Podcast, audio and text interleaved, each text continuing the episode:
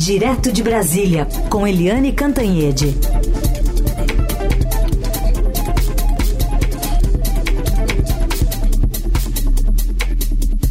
Tripla, porque vai ser São Paulo, Brasília e Berlim. Oi, Eliane, bom dia. Oi, bom dia, Raíssa Carolina, ouvintes. Bom dia, Eliane. Também chamamos aqui o enviado de Estadão à Alemanha, João Caminoto, que está conosco. Tudo bem, Caminoto? Bom dia. Bom dia, Carol. Bom dia, Heisen. Bom, Bom dia, dia, Eliane. Saudades. Bom estar falando com vocês. Bom dia, ouvintes também. Bom dia, Caminoto. Bem-vindo. Bom, a gente está acompanhando o presidente Lula cumprindo essa intensa agenda de compromissos oficiais aí no segundo dia de visitar a Alemanha, em uma oportunidade de reativar as relações entre os dois países, né? Divergências já passaram em temas como guerra da Ucrânia, do conflito em Gaza. E pelo que você tem apurado aí, vem aí uma declaração conjunta de intenções sobre cooperação para a transformação ecológica. Além de boas intenções, vem aí também apoio financeiro? Então, é, essa, essa é a questão. Nesse exato momento, eu estou falando aqui da, da chancelaria alemã e o presidente Lula chegou há uns 20 minutos, está tendo um almoço de trabalho com o chanceler Olaf Scholz.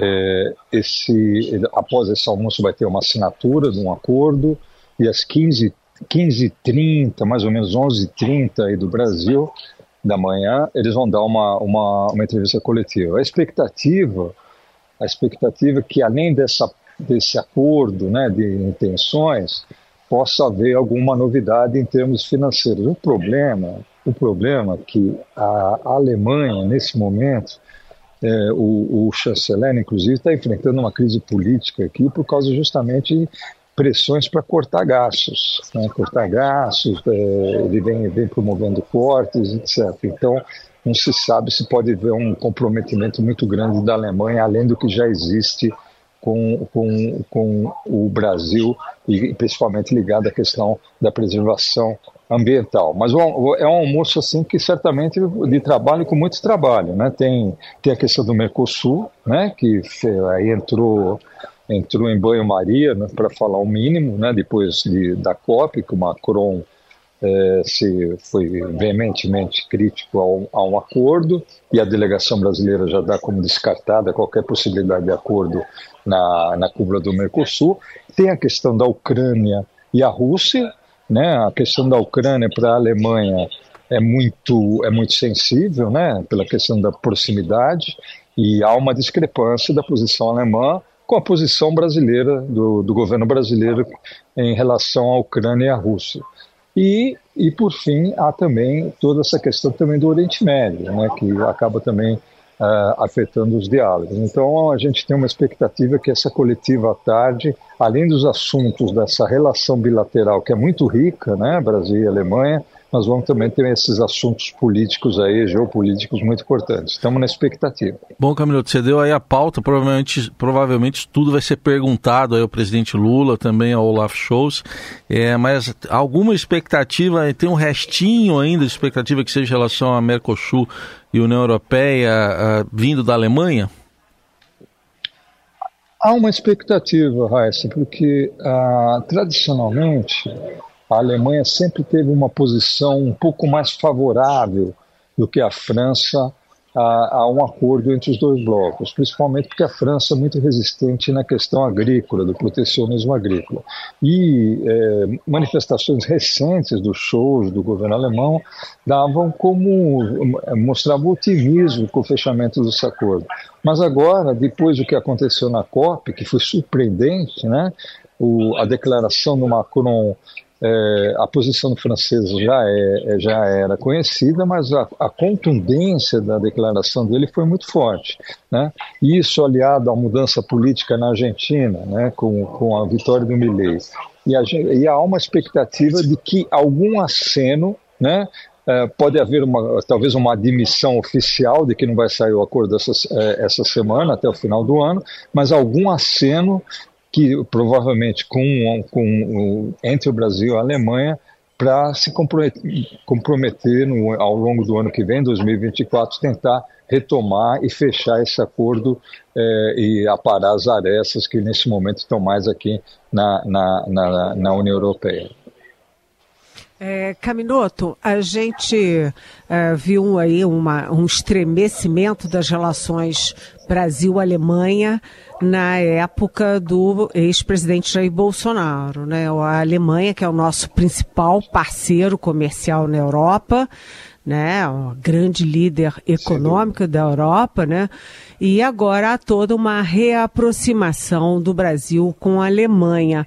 Mas você mesmo já adiantou, né, que a questão financeira na Alemanha, a questão política, ainda não não favorecem muito aí a reaproximação do ponto de vista de financiamento uh, da Amazônia.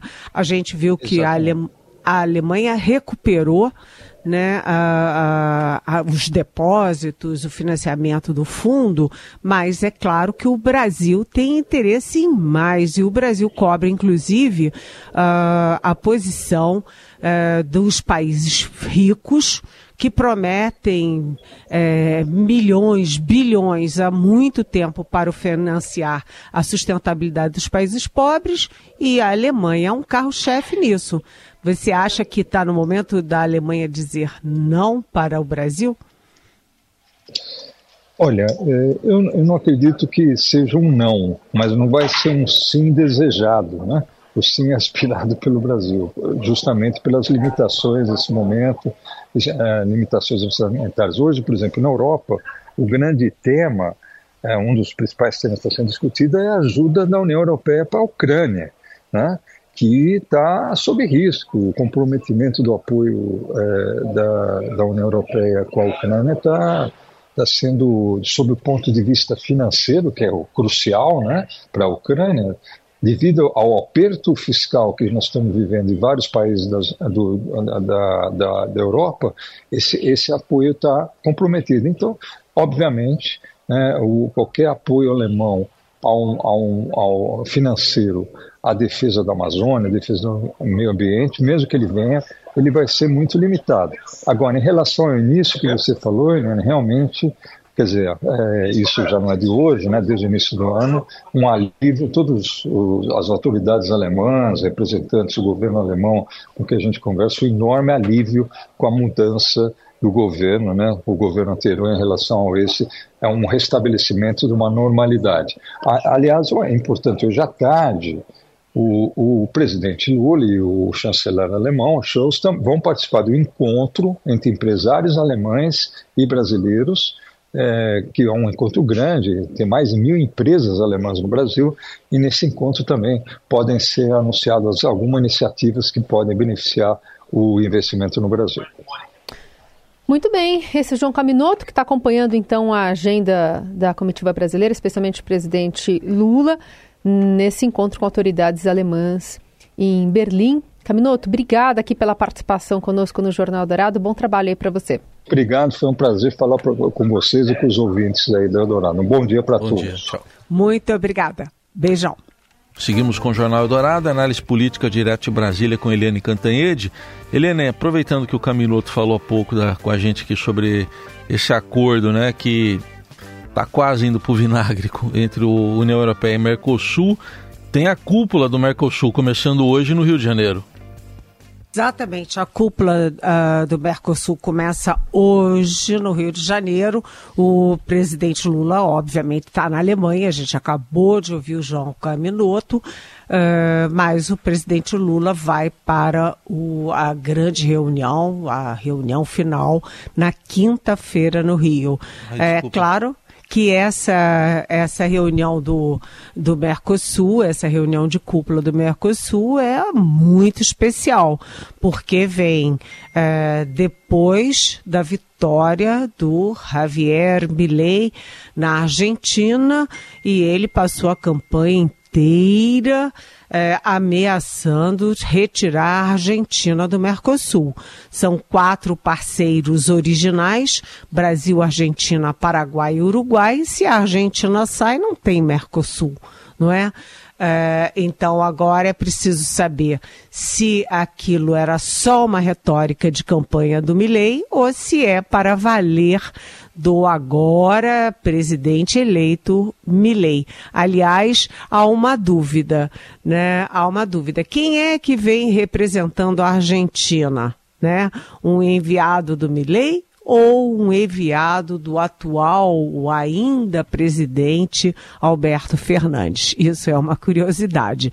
Mas o fato é o seguinte: o Macron, Emmanuel Macron, presidente da França, jogou um balde de água fria no acordo, né? Ao dizer que o acordo é antiquado, foi mal remendado e agora, né? Agora é, o, a, o acordo do Mercosul com a União Europeia, que era grande aposta para esse dezembro, né, fechar o acordo no Rio de Janeiro nesse dezembro, isso aí está praticamente fora do horizonte, porque sem a França não tem acordo, é. né? E então é, essa reunião no Rio de Janeiro é uma reunião cheia de incertezas e interrogações, muito mais do que é, certezas, não é?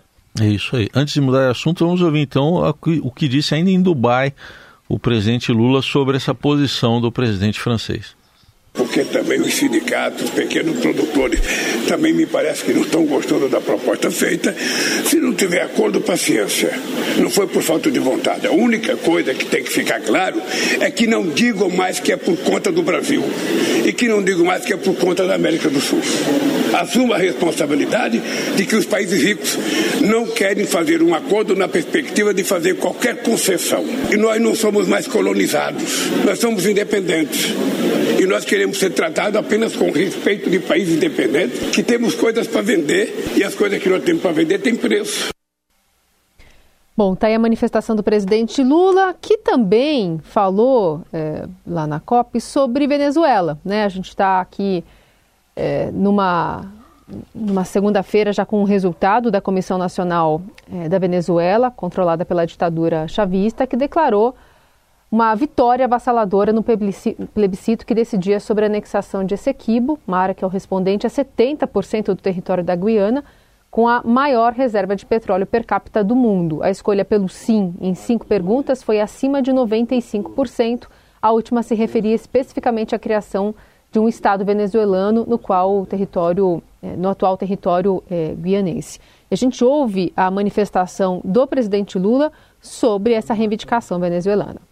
Provavelmente que o referendo vai dar o que o Maduro quer, porque um chamamento ao povo para aumentar aquilo que ele entende que seja o território dele, ele não acata um acordo que o Brasil já acatou. Vamos ver o que, que vai dar.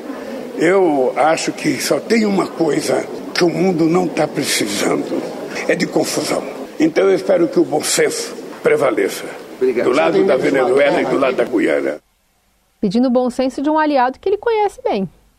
É, e ele já avisou. Conhecendo a Venezuela, é, ele antecipou, né? Ele preventivamente já disse: a gente já sabe o que, que vai dar no plebiscito porque a Venezuela é uma ditadura e a vontade do ditador é sempre é, correspondida né, uh, mais de 95% dos venezuelanos, não dos venezuelanos, atenção, hein?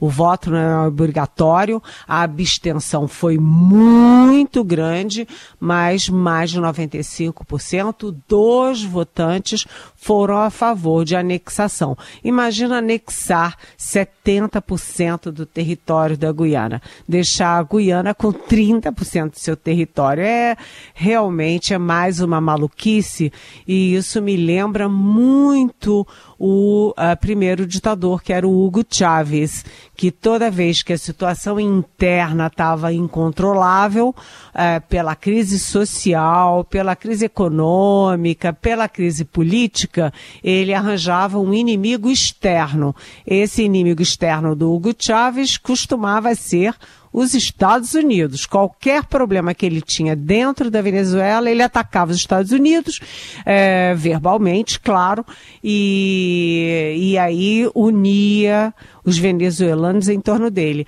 O, o Maduro está repetindo essa estratégia. Agora, é preciso saber até onde ele está disposto a ir, porque tudo o que o Brasil não precisa e tudo o que o mundo não precisa, como disse o presidente Lula, é confusão. Muito menos um confronto de fronteira aqui nas nossas barbas. Né? O Brasil tem é, fronteira tanto com a Venezuela quanto com a Guiana. Aliás, toda parte do território reivindicado pela Venezuela é exatamente fronteira com o Brasil. Então, uh, o Ministério da Defesa já dobrou seu contingente eh, ali naquela fronteira, eram 70 eh, militares eh, e o Brasil mandou mais 60, mas isso é só uma simbologia, né?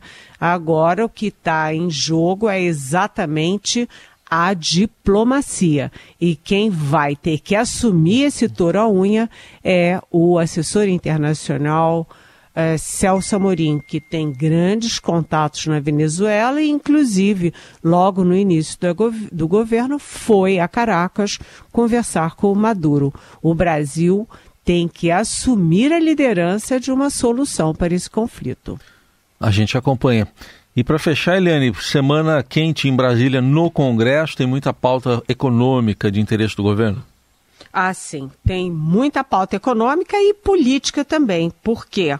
Porque está prevista essa semana uh, o presidente da Câmara, o Arthur Lira, que estava na COP, estava na comitiva do presidente Lula, está voltando, está chegando agora de manhã a, a Brasília. E já está previsto para ainda hoje uma reunião dele com os relatores de propostas importantes da economia na Câmara. Então, reforma tributária, por exemplo. Também está em jogo aí a votação da LDO, Lei de Diretrizes Orçamentárias. No Senado está previsto para amanhã, finalmente, a votação em plenário da taxação das apostas eh, esportivas. E aí, lembrando que estão prevendo 12% de taxação para as, eh, para as casas de aposta e 15% eh, de taxação para uh, os prêmios dos vencedores das apostas.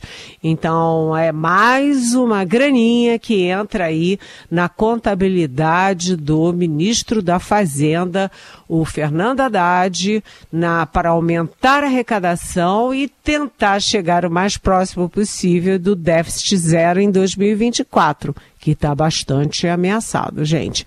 Além disso, eu disse que tem, também tem a questão política, porque é, os é, indicados, o Flávio Dino para o Supremo Tribunal Federal e o Paulo Gonet para a Procuradoria-Geral da República, PGR, estão lá é, fazendo aquela maratona pedindo votos uh, para o Senado. Então, uma semana quente vai se aproximando no final do ano e, como todo ano, o Congresso corre atrás contra o tempo. Seguimos também acompanhando toda essa correria, especialmente em Brasília. A Eliane Cantanhede está conosco amanhã a partir das nove. Lembrando que você faz perguntas com a hashtag Pergunte para Eliane nas redes sociais e ouve a coluna também nas plataformas de podcast. Obrigada, Eli. Até amanhã. Beijão.